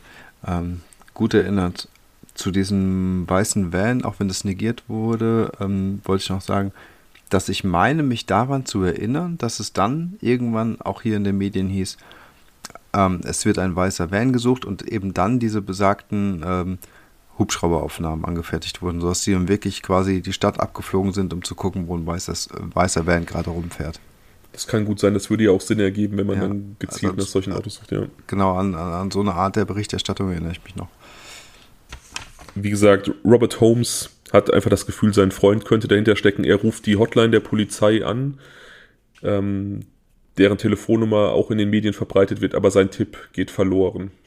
Erstmal. Kommt also erstmal nicht zum Tragen. Mhm. Am 15. Oktober wählte einer der Täter relativ früh am Tag die ähm, Notrufnummer, also die 911 und nahm Bezug auf die Tötungen in der Gegend und äh, die Tarotkarte, die gefunden wurde. Er sagte, denken Sie an die Tarotkarte, nennen Sie mich Gott, geben Sie nichts an die Presse heraus. Wir haben Sie schon dreimal angerufen, wir versuchen zu verhandeln, wir haben keine Antwort bekommen, Menschen sterben. Die Polizistin will ihn unterbrechen und ähm, er sagt, schaffen Sie Ihre, Ihre Leute heran, also quasi Verhandlungsführer, und legt auf. Also gibt einen Hinweis darauf, dass man schon dreimal versucht hat, die Polizei anzurufen, um Verhandlungen zu starten. Das wusste die Polizei zu dem Zeitpunkt nicht und das war auch ein bisschen dumm äh, von den Tätern. Die haben das über diese Tipp-Hotline versucht, die natürlich super ausgelastet und überlastet war. Ne? Also in diesen Tagen, wo einfach ähm, im Zweitagesrhythmus irgendwas passiert ist, haben einfach super viele Menschen da angerufen und irgendwelche Beobachtungen gemeldet. Und die Anrufe der Täter, die über diese Hotline äh, verhandeln wollten, ähm, sind einfach untergegangen. Wahnsinn. Ja. Ja, man hätte da auch einfach, ich weiß nicht, irgendwie einen Brief schreiben können oder einfach direkt in der Polizeidienststelle anrufen können oder was weiß ich was. Also es hätte auf jeden Fall cleverere Methoden gegeben, ähm, in Kontakt zu treten. Ja, auf jeden Fall. Am 19. Oktober wird der 35-jährige Jeffrey Hopper vor einem Steakhouse angeschossen. Er überlebt nach einer dreistündigen Notoperation. Polizisten entdecken, beziehungsweise Polizeihunde entdecken nach diesem äh, Schuss in der Nähe des Tatorts eine Patronenhülse und einen Brief, der an einem Baum befestigt ist. In so einem Ziploc-Beutel um ihn halt auch vor, vor möglichen Windein Wettereinflüssen zu schützen. Also diese, diese typischen Gefrierbeutel. Hm. An diesem Ziploc-Beutel finden sie eine DNA-Spur, die allerdings ähm, zu keinem Sample passt, das bereits in irgendeiner Datenbank hinterlegt ist. Also das führt erstmal ins Leere. In diesem Beutel finden sie einen dreiseitigen Brief, der beginnt mit den Worten For you, Mr. Police, call me God. Also es ist ganz klar, von wem dieser Brief stammt, dass der da nicht irgendwie, weiß ich nicht, zufällig aufgehängt wurde. Der geheime so. Code ist quasi erfüllt, man weiß, dass es von ihm ist. Es war ja noch nicht in der Presse. Genau, es wurde nicht in die Presse gegeben, ja. Der Brief enthält relativ viel Unsinn, aber konkret auch die Anweisung oder beziehungsweise die Forderung, 10 Millionen Dollar bereitzustellen und den Hinweis darauf, dass die Täter um 6 Uhr morgens am nächsten Tag in diesem Steakhouse Ponderosa anrufen werden, vor dem sie Jeffrey Hopper angeschossen haben. Also, mhm. Ja, um dann da zu verhandeln quasi. Weil man ja ähm, über die Polizeihotline keine Verhandlungsführer erreicht hat. Also die Polizei hat ja auch immer spezielle Leute für solche, für solche Verhandlungen, für Geiselbefreiung oder für Verhandlungen mit, mit irgendwelchen ähm, Erpressern oder sonstigen Spinnern. Die sollte man dann da bis 6 Uhr morgens in dieses Steakhouse holen. Sie rufen dann auch an, frühmorgens. Eine Kellnerin geht ran, sie wird direkt ähm, zum Schweigen gebracht mit den Worten, sagen Sie nichts, hören Sie nur zu. Und jemand erzählt oder ein Mann, der Mann am anderen Ende der Leitung erzählt, die Polizei solle über die Presse verlautbaren lassen, der Sniper sei gefangen worden wie eine Ente in der Schlange, also äh, in der Schlinge. Also er besteht auf diese Formulierung quasi auch als Code, sodass die, ähm, sodass die Presse quasi Ruhe gibt und Gras über die Sache wachsen kann. Und dann ähm, würde es weitere Hinweise darauf geben, wie man das Geld überbringen soll. Der Anrufer schließt mit den Worten, eure Kinder sind nicht sicher. Also da nochmal eine massive Drohung und natürlich an die richtend, die, am, ja, die man am ehesten beschützen möchte. Ne? Also die unschuldigsten Wesen quasi, Kinder. Im Anschluss an dieses Telefonat werden zwei junge Männer verhaftet, die in der Nähe des Telefons aufgegriffen wurden, von dem aus in diesem Ponderosa Steakhouse angerufen wurde. Zwei illegale Immigranten aus Lateinamerika, die sich aber als unschuldig herausstellen. Man hat quasi weiterhin keine Spur. Allerdings fällt dann auf, als man das Telefonat nochmal anhört, dass der Anrufer eine Information preisgegeben hat, die man bisher noch gar nicht hatte. Der Anrufer erwähnt verschiedenste Taten der Beltway Sniper Attacks und er erwähnt eben auch diesen Überfall am 21. September in Alabama, bei dem Claudine Parker zum, äh, zu Tode kam, sodass die Polizei jetzt diesen Mord mit, dem, äh, mit diesem Serientäter verknüpfen kann. Sie rufen also in Alabama an und fragen, was es für Erkenntnisse zu diesem Fall gibt, ob es irgendwelche Spuren gibt und ähm, irgendwelche Asservate, die noch nicht richtig gesichtet worden sind. Und tatsächlich gibt es dort ein Magazin, ähm, das noch nicht untersucht wurde, das am Tatort gefunden wurde, auf dem Fingerabdrücke festgestellt werden können. Diese Fingerabdrücke werden ausgewertet und sie führen äh, zu dem 17-jährigen John Melvo. Also dessen Fingerabdrücke sind bekannt, weil ähm, er sie bei der Einreise in die Vereinigten Staaten abgeben musste. Bei der Einwanderungsbehörde. Er ist aus Jamaika eingewandert und musste dann dabei seine Fingerabdrücke abgeben. Über den Jungen ist allerdings erstmal so noch nichts bekannt. Ja. Äh, Lee Melvo, entschuldige, Lee Melvo. John ist der andere. Am 22. Oktober, also zwei Tage nach diesem Anruf, stirbt das letzte Opfer, der Washington Sniper. Um 6 Uhr morgens wird der 35-jährige Busfahrer Conrad Johnson, ein Familienvater mit zwei kleinen Kindern, auf dem Weg in seinen Bus erschossen. Wiederum gibt es einen telefonischen Hinweis der Täter nach dieser Tat, ähm, der zu einem versteckten Brief führt, der diese Forderung nach 10 Millionen Dollar aufgreift, diesmal auch mit genauen äh, Hinweisen darauf, wo und wie das Geld hinterlegt werden soll. Und wiederum endet mit den Worten, eure Kinder sind nicht sicher, nirgendwo und zu keinem Zeitpunkt. Mittlerweile weiß man also, Lee Melvo ähm, hat seine Fingerabdrücke an diesem Tatort in Montgomery, Alabama hinterlassen. Und mittlerweile hat es auch Robert Holmes, der Mann aus Tacoma, Washington, geschafft, die Polizei zu erreichen und von seinem Verdacht zu erzählen, ähm, seinen Freund John Mohammed betreffend. Da kann dann auch eine Connection hergestellt werden. Ähm, John Mohammed kennt Lee Melvo. Er ist sowas wie ein väterlicher Freund für den Jungen. Also die sind nicht verwandt, aber er hat ihn quasi wie seinen Sohn aufgenommen und ähm, kümmert sich um ihn.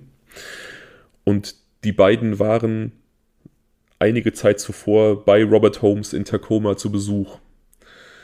Und er erzählt, dass ähm, John Mohammed, der auch bei der Armee war, Lee Melvo auch militärisch ausbildet. Also er wollte sein Wissen an ihn weitergeben, Überlebenstechniken und ähm, Schießen und was weiß ich was. Und er erzählt der Polizei, dass die beiden Männer in seinem Garten, also in Robert Holmes Garten, Schießübungen auf einen Baumstumpf gemacht haben. Die Polizei kann dort sogar noch Projektile sichern und diese Projektile passen zu den Projektilen, die in den Opfern des DC-Snipers gefunden wurden. Also es ist jetzt quasi ganz klar, wer die, die Täter sind. Hm. Durch diese Aussagen von Robert Holmes und durch die absolute Sicherheit, dass es sich um äh, John Mohammed und Lee Melvo handeln muss, ähm, konnte man dann natürlich ermitteln, was für ein Auto äh, John Mohammed fährt. Und das wird dann tatsächlich auch von einem Servicetechniker auf dem Weg nach Hause, der ähm, hat irgendwie eine zwei, dreistündige Heimfahrt. Also so ein Pendler in Amerika pendelt man ja gerne mal viel, viel längere Strecken als bei uns, weil einfach das Land viel, viel riesiger ist, die, die Strecken sind länger. Und ich habe ein Interview mit dem Mann gesehen, der hat halt quasi jede Nacht so ähm, ich glaube, drei Stunden Fahrt vor sich. Und ähm, macht sich dann so ein Spiel daraus, irgendwie besonders irgendwie Autos zu beobachten, um sich wach zu halten. Und äh, entdeckt dann auf einem Parkplatz von einer, von einer Raststätte eben das fragliche Auto, was die Polizei halt auch durchgegeben hat, also äh, John Mohammeds Auto. Hm. Und ja, die ruft die Polizei und die ähm, Spezialeinheit SWAT verhaftet sie dann relativ unklamorös da in, auf diesem Parkplatz. Beide schlafen in dem Auto ähm, auf, den, auf dem Fahrer- bzw. Beifahrersitz und werden dann dadurch geweckt, dass ähm, ihnen vermummte Polizisten mit den Taschenlampen ins Gesicht leuchten und ihnen äh, Pistolen ins Gesicht halten. Also da ist dann quasi die Flucht vorbei. Hm. Endet, endet relativ unspektakulär, aber ähm, auch irgendwie ein bisschen blöder, so einfach zu pennen. Tja, das Auto wird untersucht und ähm, wie du eben schon angesprochen hast, war der Kofferraum bzw. Kofferraum und Rückbank so präpariert, dass ähm, Lee Malvo quasi vom Beifahrersitz aus in den Kofferraum krabbeln konnte. Und, ja, stimmt, so war das. Hm. Ja, also er lag dann bäuchlings im Kofferraum und über dem äh, Nummernschild hatte man ein Loch gebohrt, durch das er zielen und schießen konnte. Also das Auto hat quasi wirklich ganz unverdächtig geparkt. Man hätte dieses Loch nur gesehen, wenn man wirklich direkt daneben gestanden hätte. Ähm, ich wollte dir eigentlich dazu auch ein Bild schicken, was ich gefunden habe, aber mein Handy ist ja, hat ja den Geist aufgegeben. Ähm, super unauffällig auf jeden Fall. Und daraus hat er dann einfach bäuchlings liegend schießen können und ähm, John Mohammed konnte dann äh, unauffällig davonfahren. Also, ja. Das heißt, der äh, junge Lee Malvo hat dann auch alle Morde begangen. Genau, ja. Also John Mohammed hat ihn, wie gesagt, so unter seine Fittiche genommen und ähm, ihn ausgebildet und dann eben auch zum Werkzeug seines Planes gemacht. Und was war denn jetzt eigentlich der Plan? Geld zu bekommen? Ja, also 10 Millionen Dollar waren natürlich ähm, das eine. Das ist natürlich auch eine, eine nette Summe. Ja. Aber der eigentliche Plan war wohl, dass seine Ex-Frau Mildred irgendwann Opfer des DC Snipers werden sollte. Ähm, so, also hätte er sie umgebracht, dann wäre der Verdacht ja relativ schnell auf ihn gefallen, weil sie sich erst vor kurzem haben scheiden lassen und ähm, sie den Sorgerechtsstreit die Kinder betreffend gewonnen hat. Aber wenn es eine Mordserie gibt, bei der ein Verrückter einfach random irgendwelche Menschen erschießt in der Stadt, dann wäre sie halt einfach nur ein Opfer von vielen gewesen und in dieser Zahl der Opfer untergegangen und der Verdacht wäre nicht so schnell auf ihn gefallen. Was für ein raffinierter Mistkerl aber auch was für ein skrupelloser Dirnenspross, dass er einfach in Kauf nimmt, so viele unschuldige Menschen zu töten, um seine scheiß Rache zu nehmen. Ja. Also der Plan ist natürlich auf eine erschreckende und eiskalte Weise irgendwo raffiniert, da hast du recht, aber natürlich an Wahnsinn und Abartigkeit kaum zu überbieten, finde ich. Ja. Dirnenspross halt. Ja. Man kann es nicht anders sagen, ja.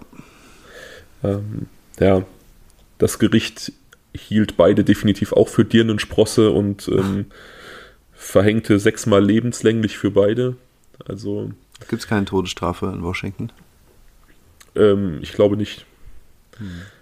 Es war, meine ich, so tatsächlich. Ich, das ist jetzt aber, ähm, das hätte ich recherchieren können. Ich habe das Strafmaß jetzt hier einfach recherchiert aus meiner Erinnerung heraus war es, glaube ich, so, dass man äh, John Mohammed nicht zum Tode verurteilen konnte, weil er nicht aktiv der Mörder war. Das, heißt, so. die Tode, das heißt, die Todesstrafe wäre nur für Lee Malvo in Frage gekommen. Der war aber minderjährig. Das heißt, man hat ähm, dann beiden sechsmal lebenslänglich gegeben. Ich meine, so wäre es gewesen. Ist ja ein echt äh, Spitzenklasse-Mentor, ne? Schön so einen jungen Heranwachsenden für seine perfiden Pläne irgendwie manipulieren und dessen Leben komplett versauen. Ich meine, abgedrückt hat er zwar immer noch selbst, aber trotzdem. Das ist ja an Krankheit kaum zu überbieten. Ja, ich finde, das macht es auch fast, fast noch schlimmer, dass er ähm, diesen Jungen, der ja wahrscheinlich ähm, zu ihm aufgesehen hat und ähm, in ihm wirklich so eine Vaterfigur gesehen hat, dass er den einfach so krass benutzt hat. Ja. Und die Waffe hatte er aus der eigenen Militärzeit, oder wie ist das? Genau. Ja. Zumal es ja auch nicht so schwer ist, in den Vereinigten ja. Staaten auch solche Waffen zu bekommen. Ne? Also selbst solche ähm, automatischen Waffen kann man ja relativ gut erstehen. Ja, es ist immer wieder ähm, erschreckend, finde ich, dieser Fakt. Hm. Also ich glaube, ich habe mal irgendwo gelesen, dass in Deutschland auch viel, viel mehr Waffen im Umlauf sind, als man allgemein so denkt. Ähm, durch irgendwelche Schwarzmarktquellen und dadurch, dass aus ähm, der Kriegszeit noch, weiß ich nicht, Waffen im Familienbesitz immer weitergegeben werden, die noch irgendwo sind. Aber trotzdem ist es ja bei weitem nicht in dieser Alltäglichkeit wie in den Vereinigten Staaten zu finden. Und ähm, ja, darüber hinaus haben Waffen ja auch einfach hier einen ganz anderen Stellenwert. Also man hat wirklich ja manchmal das Gefühl in den Vereinigten Staaten, dass Teile der Bevölkerung mental einfach den Wilden Westen nie verlassen haben. Hm. Und das ist ja hier Gott sei Dank anders. Ja. Tja, da haben wir einen Serientäter, der mal ein ganz anderes Motiv hatte.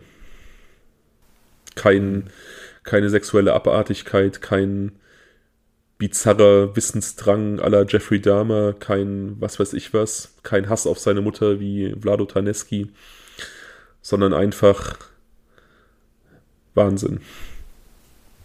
Ja, wobei er wollte ja schon Rache an seiner Ex-Frau ausüben, ne? Das war schon, also das Motiv Rache. Mm. Und dann halt gleichzeitig diese Manipulation, um sich selbst die Hände nicht schmutzig zu machen. Alles sehr raffiniert durchdacht, auch mit diesem kleinen Loch, durch das dann abgefeuert werden konnte, sodass er ja nur wirklich niemals auffällig sich bewegt. Also er musste nicht irgendwie erst die Kofferraumklappe hochklappen, äh, um dann von dort aus rauszuschießen oder so. Sondern man konnte ja dann direkt easy weiterfahren. Und ähm, ja, dieses Schreckgespenst, ne? Dass er wirklich in, diese, in, in diesem, diesem Monat dann irgendwie daher ähm, gefahren ist und irgendwie die ganze Welt auch ähm, beschäftigt hat. Das ist schon echt verrückt. Ja, vor allem ähm, ja, konnte er wirklich sehr, sehr unauffällig fahren. Ne? Also selbst Leute, die jetzt, wie soll ich sagen, die jetzt drauf geachtet hätten auf irgendwelche Autos, die hätten halt einfach diesen Schuss nicht wahrgenommen und der Fahrer hätte einfach unauffällig im Auto gesessen, hätte ganz ruhig weiterfahren können und die Leute hätten das gar nicht in Verbindung gebracht. Das ist ähm, ja militärisch strategisch geplant auf jeden Fall. Also ja, ja, genau. Scharfschützen bei der Armee schaffen sich ja auch diese Nester, ähm, in denen sie verharren und in denen sie dann äh, das Ziel vor Augen haben. Und im Prinzip hat er das gleiche getan, nur eben äh, mobil. Hm. So mittelmäßig clever. Hm.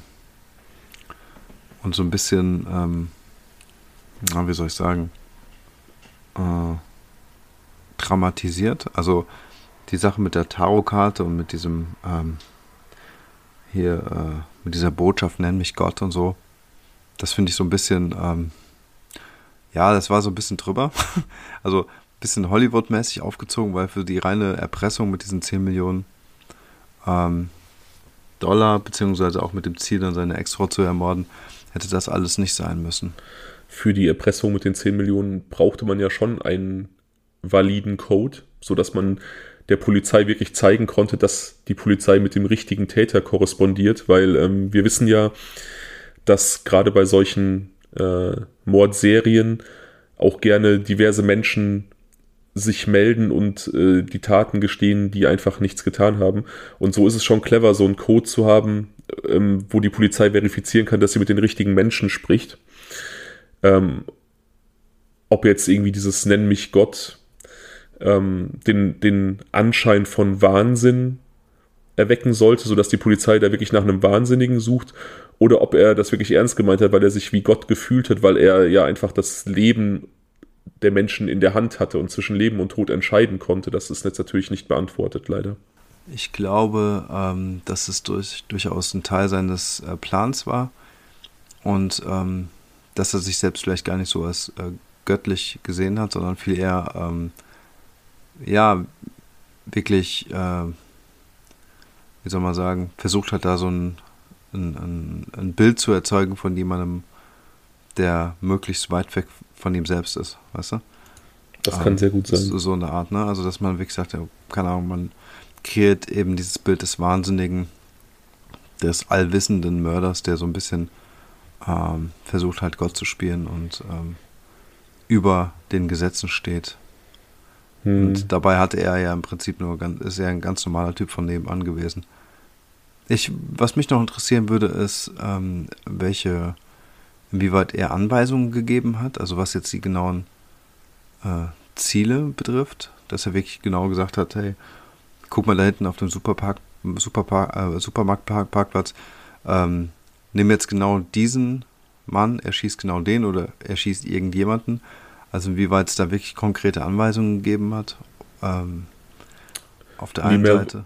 Lee Melvo hat komplett nur ausgeführt. Also, der hat nur ausgeführt, aber was ja. ist mit dem falsch, dass er einfach nur ausführt? Also ja. hat er da so ein Angstregime geschaffen oder ähm, ist er nee, also auch nicht. Er hat, er hat einfach voll und ganz zu diesem Mann aufgesehen. Also das war wirklich sein großes Vorbild. Und ähm, ich glaube, er hat dann auch so ein bisschen Gehirn gewaschen. Also er, der war sein Vorbild dann hat er ihm gesagt, wenn wir das jetzt durchziehen, du musst das durchziehen wie ein Soldat. Wir sind Soldaten, wir müssen das jetzt einfach so durchziehen. Stell ja. keine Fragen. Dann haben wir bald 10 Millionen und wir haben Rache an meiner Ex-Frau, die mich ja schlecht behandelt hat. So, ne? Ja, ja, ja, okay. Ja. ja. Tja. Krass. Es ist ein krasser Fall. Es ist ein sehr interessanter Fall, weil ähm, ja, wir beide ja noch Erinnerungen daran haben. Ähm, ja, ich, ich kann mich wirklich an die, an die Fernsehbilder ganz, ganz konkret erinnern und ähm, ja auch an diese, also selbst für mich tausende von Kilometern weit weg vom Fernseher war diese Spannung greifbar. Ne? Also, für mich auch. Ja. Und ich finde es aber äh, auch erschreckend, dass es schon 20 Jahre her ist. also. Ähm, jo. Krasser Fall. Ich fand den cool also spannend aus, aus besagten Gründen. Ähm, und aber gleichzeitig auch total wahnsinnig. Ja. Man kann froh sein, dass sie die erwischt haben, ne? Und ähm, voll. Dass das auch dann relativ zügig ging. Was heißt relativ zügig? Ich meine, die haben den ganzen Monat irgendwie ihr Unwesen getrieben und äh, leider mussten zehn Menschen sterben. Zwölf. Zwölf, okay, zwölf sogar. Ja. Und sie haben, diese, sie haben diesen, diesen knappen Monat, den sie hatten, doch sehr ausgiebig genutzt. Also drei Wochen ging das Ganze, wenn man jetzt mal vom, von den beiden September-Taten absieht. Mhm. Da haben sie sich nicht lumpen lassen. Ne? Das muss man, ähm, das muss man sagen. Mhm. Äh, schlimm. Ja, auf jeden Fall. Ich finde es ich find's schlimm, dass sowas halt auch immer wieder Nachahmer generiert und ähm, oh mein Gott, wie verrückt diese Menschheit ist.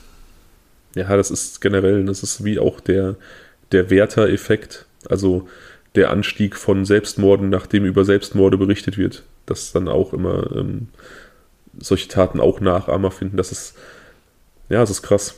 Hm. Es gibt halt Menschen, die, wie soll ich sagen, andere Menschen inspirieren, etwas zu tun und das kann im Guten sein. Weiß ich nicht, wenn Leute irgendwelche krassen sportlichen oder wissenschaftlichen Leistungen vollbringen, animieren sie und inspirieren sie Menschen, es ihnen nachzutun. Und das kann aber eben auch im Schrecklichen sein. Menschen werden gerne inspiriert. Hm. Besonders wenn sie jung sind. Genau. Und manipulierbar. Ja, und formbar. Ja, auf jeden Fall. Tja, erstmal unser letzter Ausflug in die Vereinigten Staaten. Wir waren da jetzt sehr, sehr oft und ähm, wir möchten das Ganze ja international halten. Das war jetzt, wie gesagt, ich glaube, der fünfte Fall in Folge in den Vereinigten Staaten. Nächstes Mal Japan, da freue ich mich schon drauf. Es ist, ähm, es ist verhext. Ähm, wenn ich die Leute abstimmen lasse und Japan ist mit in der Liste, dann wird auch Japan gewählt. Also ja. das Gefühl habe ich. Ja, es ist äh, tatsächlich verrückt. Ähm, ein, ich bin ja, ich, will, ich, möchte ja nach Junko Furuta, das war Japan, ne? Das war Japan, ja. Ja, seitdem habe ich ein bisschen Angst. Ja, es ist, ähm, es ist, kommt nicht, natürlich nicht an Junko Furuta ran, der Fall, den ich mir ausgesucht habe. Ich bin noch nicht ganz, ganz sicher, aber ähm, ich tendiere sehr stark zu einem, der nicht die Qualität von dem Fall Junko Furuta erreicht, aber der ebenfalls ähm, ein fester Bestandteil der japanischen äh, Kriminalgeschichte ist auf jeden Fall. Hm. Also auch ein sehr aufsehenerregender Fall. Okay. Man darf gespannt sein, liebe Leute. Darf man. Und dann, äh, ja, dann bin ich gespannt, was unsere Zuhörerin uns mitgebracht hat. Ja, ich bin auch schon sehr gespannt. Sollen wir jetzt noch äh, so in alter Manier drei Was wäre, wenn vorlesen und äh, abstimmen ja. lassen? Oder macht das mit deinem Handy jetzt aktuell nicht so viel Sinn? Doch, doch. Also, ähm, das kriegen wir schon hin. Ich kann ähm, über den Rechner noch auf äh, Instagram zugreifen, aber ich bin einfach nicht so oft am Computer, wie ich am Handy wäre. Ne? Also, das kriegen wir aber hin. Okay, alles klar. Ich mache die Kopfhörer aus, warte fünf Sekunden, liest die, was wäre, wenn vor, und dann winkst du mir einfach, wenn ich wieder reinkommen kann. Achso, du kannst mir jetzt nicht schreiben, ne? Also genau. pass auf, dann machen wir es bitte so, dass wir, ähm, oh, sag mal schnell, dass du, äh, wenn du sie ab, äh, äh, abnimmst, die Kopfhörer, dass du dann quasi vorher noch was sagst und ich zähle dann nach fünf Sekunden irgendwie für mich. Mhm. Ich mache sie jetzt, jetzt aus. Ich drücke jetzt den Knopf. Okay. Eins, zwei, drei, vier. Fünf und wir sollten alleine sein, liebe Leute. Also, ähm, wir machen weiter mit dem Buchstaben W, X, Y. Oder 1, 2, 3. Ähm, was wäre, wenn 1. Es in Deutschland noch eine Monarchie gäbe? 2. Was wäre, wenn du die drei schönsten Dinge festlegen müsstest, die dich nach einer Reise zu Hause erwarten? Welche wären das? Und 3. Ähm, was wäre, wenn du auf einer einsamen Insel, auf der es einzig und allein Kokosnüsse gibt, und dies in einer unendlichen Anzahl, äh, alleine mit einem edlen Säugetier landen würdest? Würdest du es töten, um es zu essen? Also das Szenario ist im Prinzip zu sagen, bist auf einer Insel und da gibt es etwas zu essen, aber nur das und das unendlich und äh, irgendwann hängt es halt zum Hals raus und ähm, dann hast du ein ganz edles Säugetier dabei, lass mich mal sagen, ein Löwen oder sowas. Also ähm, also irgendwas Besonderes, ne? Und ähm, ja, würdest du quasi aus Verzweiflung es versuchen zu töten und zu essen. Ähm, ist, glaube ich, ein spannendes äh, Gedankenspiel. Okay, Fabian, du kannst zurückkommen. Hallo, hallo? Ja, achso, ich habe gesehen, dass du den Daumen hochgenommen hast. Okay, ja. alles klar. Cool. Ja, ich bin gespannt, was du für, ähm, für Szenarien ausgesucht hast. Ich habe äh, mir wieder die Zeit notiert, damit ich dann beim bei der Nachbearbeitung morgen da einen großen Bogen drum machen kann. Ja. Ich bin gespannt. Ja, sehr cool. Ich wollte eigentlich noch auf die, auf die ähm, vorletzte Folge eingehen. Da habe ich ja irgendwann dann die Was wäre, wenn es dann tatsächlich auch gehört. Das Was wäre, wenn, äh, was wir genommen haben, war das mit, der, mit dem Space Shuttle äh, Projekt. Ja. Und du hattest noch zwei andere und ich fand ein anderes davon richtig gut und fand es schade, dass das nicht genommen wurde. Ich glaube, hattest du da nicht ähm, was wäre, wenn du ein Verbrechen verhindern könntest? Welche wäre es? Welches wäre das? Ja, das hatte ich auch. Genau, das habe ich die Woche nämlich auch mal bei Instagram die Leute gefragt. Und ähm, das war auch sehr, sehr schwer zu beantworten, auch für mich, weil auch da äh, analog zu unserem Einstieg, zu dem geschichtlichen Ereignis, ähm, was man verhindern hätte können, einfach auch die Frage ist, wie, legt man eine Wertung fest? Also wie gewichtet man einen Mord oder ein Verbrechen höher als ein anderes und wie sagt man, das möchte ich verhindern und das nicht? Aber ich glaube trotzdem, ähm, also ich tendiere da ganz, ganz stark zu Junko Furuta, die wir eben schon hatten. Ähm, es gibt natürlich ganz, ganz viele andere schlimme Verbrechen an, an vielleicht an Opfern, die mir auch unheimlich leid tun, irgendwelche Kinder, was weiß ich was, aber ähm, einfach weil es dieses krasse Martyrium war, hätte ich das, glaube ich, verhindern wollen. Ja, ich glaube, ich würde das auch nehmen. Ähm, jetzt, wenn ich mal so drüber nachdenke, ich meine, ich kenne mich nicht so sehr aus und ich finde natürlich alle schlimm, aber tatsächlich ist das so derartig extrem und unmenschlich, dass man einfach wirklich äh, ganz, ganz tief in sich irgendwie sagt, man würde gerne dieses arme Mädchen beschützen und irgendwie ja, ja. davor beschützen, all dieses Leid ertragen zu müssen ich finde dieser Gedanke, ähm, sie zu beschützen oder sie beschützen zu wollen, geht eigentlich unweigerlich, aber auch immer mit so einem Rachegedanken den Tätern gegenüber einher, finde ich. Also ähm, da kommen wirklich so meine, meine dunkelsten Gedanken in mir hoch, wenn ich an diese Leute denke. Und ähm, ich weiß nicht, also mir würde es, glaube ich, nicht reichen, sie zu retten. Ich würde auch die mit Stumpf und Stiel vernichten wollen, diese Menschen. Ja, ich gebe dir da schon recht. Ne? Also ich finde halt, ähm, also im besten Fall kann man halt ähm, es vermeiden, dass, es, dass die überhaupt mit denen in Kontakt kommt, aber dann hätten diese Täter wahrscheinlich sich ein anderes Opfer gesucht. Ne? Also es wäre schon, ich weiß schon, was du meinst, wäre schon gut, wenn man die hätte irgendwie ausschalten hatten, können oder sowas. Hatten sie ja. Die haben sich ja immer wieder Opfer gesucht. Ja, ja ich weiß. Das ist Egal, Schwamm drüber. Ja, ja wir, wir haben da schon äh, eine ganze Folge drüber gesprochen. Es ist ein, ein unfassbar unerfreuliches Thema und es sind ähm, Menschen, für die mir jetzt nur Bezeichnungen einfallen, die nicht jugendfrei sind. Insofern lassen wir das einfach mal sein. Nennen wir sie einfach Dirnensprosse. Das ist fast schon zu harmlos. Ja, das stimmt. Das stimmt. Ja. Okay. Es war wieder schön mit dir. Es ja, war wieder schön. Ich, die Folge wird morgen online gehen. ja, ich freue mich sehr. Um. Meine, meine, meine Neugier und mein Tatendrang werden das auf jeden Fall nicht, nicht zulassen, dass die noch länger wartet. Dann und dann, ja. Ja, ich freue mich sehr, sehr, cool, dass wir es wieder geschafft haben und ähm, ich freue mich natürlich auf das Feedback von euch da draußen. Ähm, ich spreche mal für uns. Wir hoffen, dass es euch wie immer gut gefallen hat und dass ihr euch uns auch ähm, beim nächsten Mal wieder besucht und ähm, zuhört. Ja, das hoffen wir in der Tat.